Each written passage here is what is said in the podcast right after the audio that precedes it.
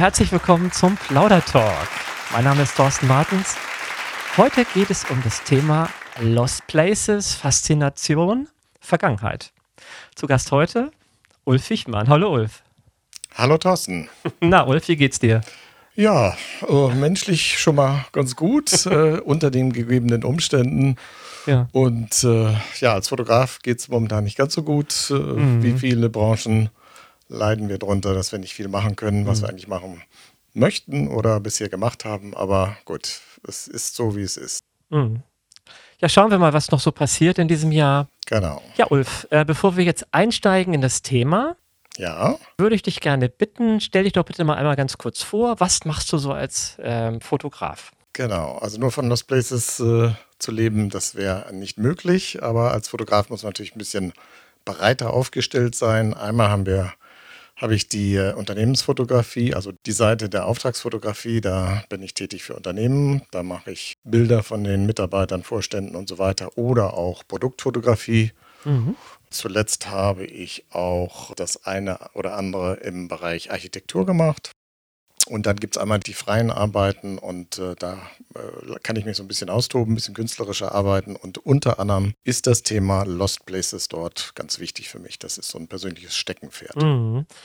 Ulf, die erste Frage an dich. Was ist genau ein Lost Place? Ja, der Begriff Lost Place äh, hat sich so eingebürgert. Ich bin nicht ganz so glücklich damit. Äh, Lost klingt so wie verloren. Mhm. Es ist im Grunde genommen, es kann alles sein. Es kann ein Ort sein, das kann ein Gebäude sein, das kann eine Landschaft sein ähm, oder auch ein Grundstück, das eben halt mal von Menschen bewohnt, bearbeitet, genutzt wurde und jetzt halt schon meistens seit längerer Zeit, also überhaupt nicht mehr in der Nutzung ist. Es ist kein Mensch mehr da.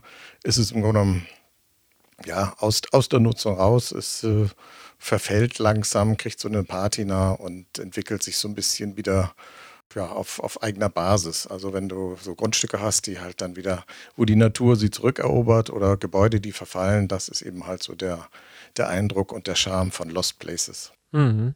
Das führt mich jetzt zur nächsten Frage. Was fasziniert dich besonders an dem Thema Lost Place? Was ist das, was sich da reizt? Ja, also in diesen Umgebungen, sage ich mal ganz allgemein, ist die Zeit ja einfach stehen geblieben. An einem gewissen Punkt hat das Leben da aufgehört. Das heißt jetzt nicht, dass alle, alle Leute gestorben sind, aber es ist äh, eine Fabrik, die wurde aufgegeben nach der Wende, zum Beispiel gerade in, in, in äh, den, den, östlichen Bundesländern gibt es sehr, sehr viele Fabriken oder auch landwirtschaftliche Betriebe sind einfach aufgegeben worden, weil ja, die waren quasi wirklich dann bank bankrott oder insolvent und wurden aufgegeben. Das sind halt, äh, oder wenn man in diesen Gebäuden oder auf diesen Geländen sich bewegt, das ist eine ganz komischer, ganz komische Atmosphäre. Es mhm. ist, äh, überall sind eigentlich noch Spuren von Leben da. Es sind, äh, liegen Dinge rum, wie ein Gummistiefel in der LPG, habe ich mal gesehen. Ein einzelner Gummistiefel stand noch vor einem Sitz oder vor einem Stuhl, der da in so einer Rinderzuchthalle stand. Also, das sind so Spuren, die man dann findet, äh, der Menschen, die da gelebt oder gearbeitet haben. Äh, das ist schon ein bisschen spooky und besonders. Also, es ist schon äh, besondere Atmosphäre und äh, manchmal stellt man sich dann vor, ja, was ist denn hier eigentlich früher passiert? Also was, was war vor 30 Jahren hier oder vor 20? Mhm. Wie sah das aus? Also das ist so diese Atmosphäre des Rätselratens oder auch mhm. der Spurensuche. Das mhm. ist so das Faszinierende. Und das so ein bisschen festzuhalten auf dem Foto, das ist gar nicht so einfach, weil das natürlich, es ist, es ist äh, das Bild, es ist der Ton, es ist äh, die, die, die, die, die Geräusche, das ist der, der Duft dieser Örtlichkeiten. Das kann man natürlich schwierig festhalten, aber das ist das, was ich versuche bei der Fotografie irgendwie hinzukriegen, so ein so, ein, so einen Augenblick festzuhalten äh, für jemanden, der nie da war und der sein kann wo, oder fühlen kann, dass es irgendwie so eine besondere Situation ist. Mhm. Gibt es besondere Details, auf die du denn achtest? Äh, ja, also ich suche schon diese Spuren der, der, ehemals, der ehemaligen Bewohner. So, das kann in einer Diskothek auf Mallorca habe ich mal äh, einen Damenschuh gefunden. Das war wirklich so ein High Heel mit äh, Nieten drauf. äh, der muss äh, wirklich noch zehn Jahre vorher auf der Tanzfläche unterwegs gewesen sein mit einer Frau drauf, sage ich mal. Und das sind so Dinge, die ich dann gerne fotografiere. Ne? Oder eben dieser besagte Gummistiefel in dieser Halle. Das fand ich schon, das sind so die, die Dinge, die ich dann suche. Ne? Hm. Wie findest du diese Orte, Ulf? Ja, es ist äh, schon eine gewisse Recherche notwendig, denn die Orte, die all, allseits bekannt sind, wie jetzt Prora auf der Insel Rügen bei Binz, die sind äh, natürlich sehr überlaufen. Da sind viele Touristen, viele Leute, die sich dafür interessieren. Und die Orte, die so ein bisschen versteckter sind und wirklich reizvoll sind, da muss man schon sehr viel Recherche machen. Das äh, kann man machen oder mache ich häufig äh, online. Mhm. Es gibt schon äh, ganze Foren und Websites, die sich mit diesem Thema Lost Places beschäftigen. Und soziale Medien. So gibt es bei Facebook jetzt schon eine Gruppe oder eigentlich viele, viele Gruppen. Und die geben meistens im Austausch äh, die heißen Tipps raus. Hm. Bist du in so einer Gruppe drin? Genau. Da gibt es mittlerweile sehr viele. Und äh, da geht es darum, Orte nicht jetzt so öffentlich zu verraten, dass ganze Touristenströme hinkommen, sondern eben halt wirklich nur die Eingeweihten, die besonderes Interesse haben, wie zum Beispiel Fotografen, mhm. ja, und äh, da tauscht man sich dann meistens äh, relativ konspirativ aus. Ich war mal in einer Ausstellung von dir in Wedel, das liegt bei Hamburg, und da hattest du viele Bilder auch mit Lost Places Motiven dabei und ich fand die echt faszinierend. Ja, das äh, war im Rebschlägerhaus, ist schon ein bisschen her. Und äh, dort habe ich äh, mal so einen Querschnitt gezeigt aus, aus einigen Projekten, die ich gemacht hatte, gerade vorher. Sehr viele Bilder waren damals aus Brandenburg. Das ist so eine Hochburg für Lost Places und verfallene Gebäude. Und ich hatte aus einem, ja, das war ein Krankenhaussanatorium, zuletzt dann ein Rote Armee Krankenhaus in Belitz, das ist ein ganz kleines Örtchen südlich äh, von Berlin, hatte ich äh, ausführlich fotografiert und hatte dann die Serien dort in Wedel gezeigt. Und das war schon so der Einstieg, das erste größere Lost Place Projekt, was ich gemacht habe. Ich kann mir vorstellen, wenn du so in so ein Lost Place reingehst, mhm. dass da vielleicht nicht immer ausreichend Licht ist zum Fotografieren. Weil, ne, die sind ja verlassen, diese Gebäude. Ja. Wie sieht das aus mit der Ausrüstung? Was muss man da mitnehmen, um so richtig schöne Bilder wie du machen zu können? Ja, also die Ausrüstung äh, hängt ein bisschen davon ab, ob man alleine reingeht, was nicht ganz ungefährlich in vielen Fällen ist so verfallene Gebäude haben auch so die Eigenschaft, dann auch gerade mal in dem Augenblick äh, sich sehr gefährlich zu entwickeln. Also man sollte dann mit einem Schutzhelm im Grunde genommen, mit Lederhandschuhen, mit äh, Sicherheitsschuhen ausgerüstet da reingehen. Mhm. Die Fotoausrüstung, ja, wie du schon sagst, Licht ist meistens eher sehr eingeschränkt oder sehr besonders. Da braucht man dann halt Stativ, eine empfindliche Kamera, alles, was, was heute die Digitalkameras ja schon mitbringen. Aber Stativ mhm. ist wichtig, weil man meistens mit dem vorhandenen Licht arbeitet. Also da jetzt großartig noch eine Lichtanlage hinzuschleppen, das würde dann eigentlich den Charme der, der, der Situation kaputt machen. Hm.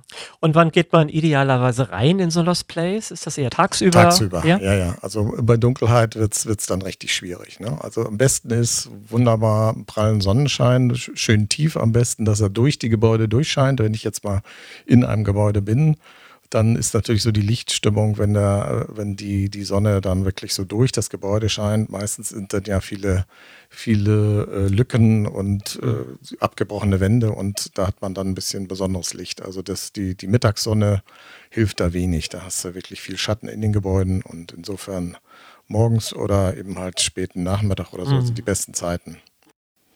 Und bei der Ausrüstung ist eben halt, wenn man alleine geht, äh, so dieser Notfall ähm, Überlebenskit. Das Überlebenskit ist wichtig. Das heißt, im Grunde äh, natürlich klar, ein Handy, wenn man denn ein Netz hat. Das hatte ich auch schon mal. Da habe ich festgestellt, ich war mitten in so einem Gebäude, ich hatte kein Netz. Da hatte ich auch gedacht, wenn dir jetzt was passiert, dann äh, bist du also ziemlich abgeschnitten. Mhm. Und äh, es äh, gibt dann so, so Empfehlungen wie eine Trillerpfeife mitnehmen, sodass man sich äh, Gehör verschaffen kann oder eben halt auch ein Erste-Hilfe-Set wie Pflaster und solche Dinge, weil man sich dann doch mal verletzen kann in diesen Gebäuden.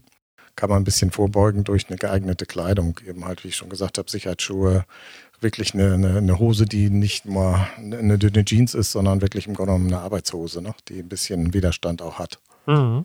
Mir fällt gerade die Frage ein, bist du schon mal anderen Fotografen begegnet in so einem Ort? Ja, auf jeden Ja? Fall, klar. Also das, äh, je populärer so ein Ort ist, desto mehr Leuten begegnet man einfach, nicht? Und die, die Geheimtipps, die wirklich unterm Tisch gehandelt werden, da hat man wirklich die Möglichkeit, äh, ganz alleine dann zu stehen. Das, das ist ja auch ärgerlich, wenn du da alles einrichtest und es latscht dann einer durchs Bild.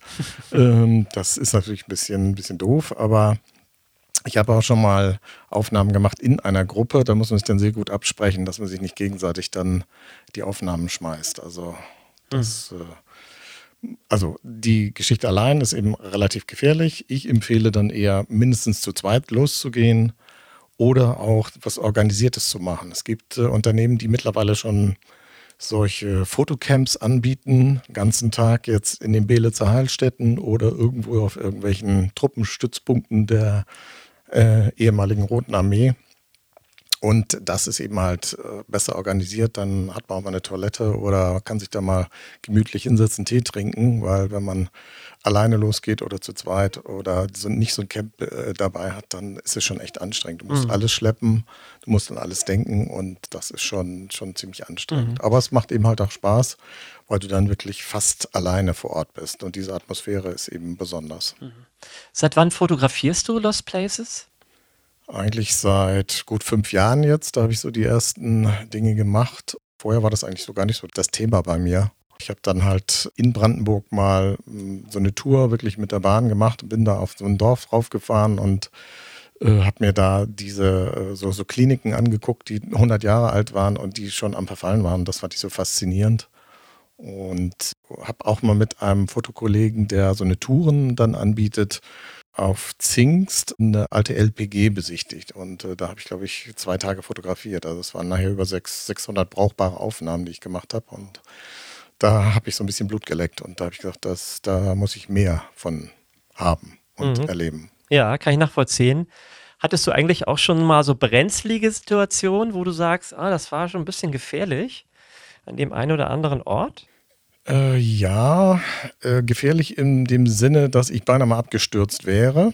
Da hat mir dann wirklich vernünftiges Schuhwerk und ähm, ja, so ein bisschen Glück geholfen. Also das sind schon äh, Situationen, wo man si- sich sehr, sehr vorsichtig vortasten muss. So gerade äh, irgendwelche Betonteile, wo man nicht weiß, was da drunter ist. Und äh, ich hatte dann so ein schönes altes DDR-Fahrzeug. Ja, das war so ein bisschen versunken in so einer Grube und äh, das wollte ich unbedingt fotografieren. Und ich merkte dann schon, dass das äh, nicht ganz ungefährlich war und ich war auch alleine. Mhm. Das war in Prora auf Rügen und das war schon ein bisschen, also da hatte ich schon ein Herzrasen Mhm. und äh, so Situationen, wenn du äh, in so einem Waldstück bist und da ist dann so eine, so eine Baracke, so eine Russenbaracke und du bist da drin und überall pfeift der Wind durch, das ist schon sehr besonders. Und wenn dann mitten mal ein Geräusch kommt und ich hatte eine Taube in dieser Baracke und die ist gestartet in einem kleinen Raum und das ist ein Geräusch, die, da schlagen die Flügel zusammen und dieses Ding fliegt da in einem Raum äh, auf einen zu, das ist schon so, dann geht man echt in Deckung und da hatte ich Herzrasen. Hm, kann ich mir vorstellen. Mhm. Ist das eigentlich erlaubt? Darf man Lost Places fotografieren? Darf man irgendwo einfach reingehen und, und da Fotos machen? Wie ist das? Ja, das ist eine sehr diskutierte Frage. Da gibt es auch ganze Forenbeiträge und im Grunde kann man es ein bisschen runterbrechen. Also gibt es einen Zaun oder irgendwelche Einrichtungen, die es verhindern sollen, dass du oder ich oder der interessierte Besucher auf dieses Gelände oder in dieses Gebäude eindringt, dann äh, ist es illegal. Das kann man schon mal sagen. Mhm. Stehen die Türen offen und es sind überhaupt keine Schilder da, die den, das Betreten äh, verbieten und man macht nichts kaputt, hat man im Grunde auch nichts Illegales getan. Hm. Also man geht rein, man macht Fotos, guckt es sich an und geht wieder raus, ohne irgendwas zu verändern, kaputt zu machen, mitzunehmen. Dann ist das relativ ungefährlich. Es kann natürlich immer der Besitzer oder irgendjemand kommen und sagen, hey, ich möchte nicht, dass du auf meinem Grundstück rumläufst. Dann sagt man, oh, Entschuldigung, Mhm. und geht wieder. Das Überwinden von Zäunen oder Öffnen von irgendwelchen verrammelten Türen, das sollte man nicht tun. Also da ist man dann schon äh, im illegalen Bereich. Das wird dann nicht gleich Riesenfolgen haben, aber das hängt so ein bisschen von der, von der eigenen Einstellung und der Belastbarkeit ab, was man da macht. Also ich empfehle dann, wenn man wirklich richtig schöne Sachen machen will und man stellt fest, da ist ein Zaun drum, äh, mal zu recherchieren, ob es nicht eine Möglichkeit gibt, das zu besuchen. Wie gesagt, es gibt Unternehmen, die das dann auch anbieten. Selbst wenn man vorher dann nicht die Gelegenheit hatte, dann richten die das ein, weil die das vielleicht auch für interessant finden. Mhm. Und dann ist es auch wieder legal. So. Und insofern ja, ist so ein bisschen persönlicher Geschmack, brauche ich den Kick, äh, irgendwas halb Illegales zu tun, dann äh, ist man da ein bisschen mutiger. Ich bin es nicht unbedingt, ich habe aber auch schon ein paar Sachen besichtigt. Aber ich habe noch nie eine Tür aufgebrochen oder einen Zaun irgendwie überwunden. Das, mhm. äh, manchmal ist dann halt einfach eine Riesenlücke im Zaun und die muss man halt finden. Mhm. Gibt es Lieblingsmotive für dich? Das heißt, äh, schaust du nach äh, bestimmten Objekten, nach Gebäuden, liebst du Schwimmhallen oder Tanzsäle? Also am liebsten schon ähm, Wohnumgebung. Also ne, es gibt so alte Villen um die Seen in Norditalien. Da gibt es den einen oder anderen Fotografen, der hat da einen riesen Zugang, der wohnt und lebt auch in Norditalien. Der hat Verbindungen wahrscheinlich zu allen möglichen Gutsbesitzern und der fotografiert alte, wirklich ganz tolle Villen. Da ist Stuck innen drin, da ist noch so ein Bettbaldachin drin. Die sind auch schon seit 30, 40 Jahren nicht bewohnt. Und äh, also solche Villen, also wirklich persönliche Wohnumgebungen, die noch komplett eingerichtet sind, das finde ich am faszinierendsten. Mhm. Bist du sozusagen auch auf Spurensuche von Menschen? Genau, also es gibt dann halt so äh, wie Prora, das sind leere Betonbauten, äh, da war auch nie was drin. Das ist architektonisch ganz witzig und äh, teilweise, wenn Fahrzeuge drin stehen. Aber wenn sonst nichts ist, was eine menschliche Spur oder irgendwie so die, diese, diese geschichtlichen äh, Ideen und was, was passierte da mal, wenn das nicht da ist, dann finde ich es uninteressant. Also eine alte Industriebrache ist nur dann interessant, wenn da noch möglichst viel Dinge drin sind, die auch auf die, die Mitarbeiter deuten. Also wenn dann jetzt nur ein Kraftwerk ist mit einem riesen Turbinenhaus, dann ist es für mich uninteressant. Dann. Hm, verstehe. Mhm. Mhm. Was ist so dein Tipp, wenn jemand sagt, ich möchte auch gerne Lost Places fotografieren? Was würdest du sagen? Wie sollte man äh, vorgehen? Das Internet bietet da reichhaltig Futter. Also es sind sehr viele Fotografen, die auch speziell dann auch einen Blog äh, darüber, über diese Themen haben. Es gibt dann auch Bücher, äh, die, wo wirklich ganze Projekte vorgestellt werden. Also sehr, sehr groß ist Berlin. Also wenn man da unter Lost Places Berlin mal guckt, was es da für Bildbände gibt, und da kann man also wirklich tolle Ideen sammeln.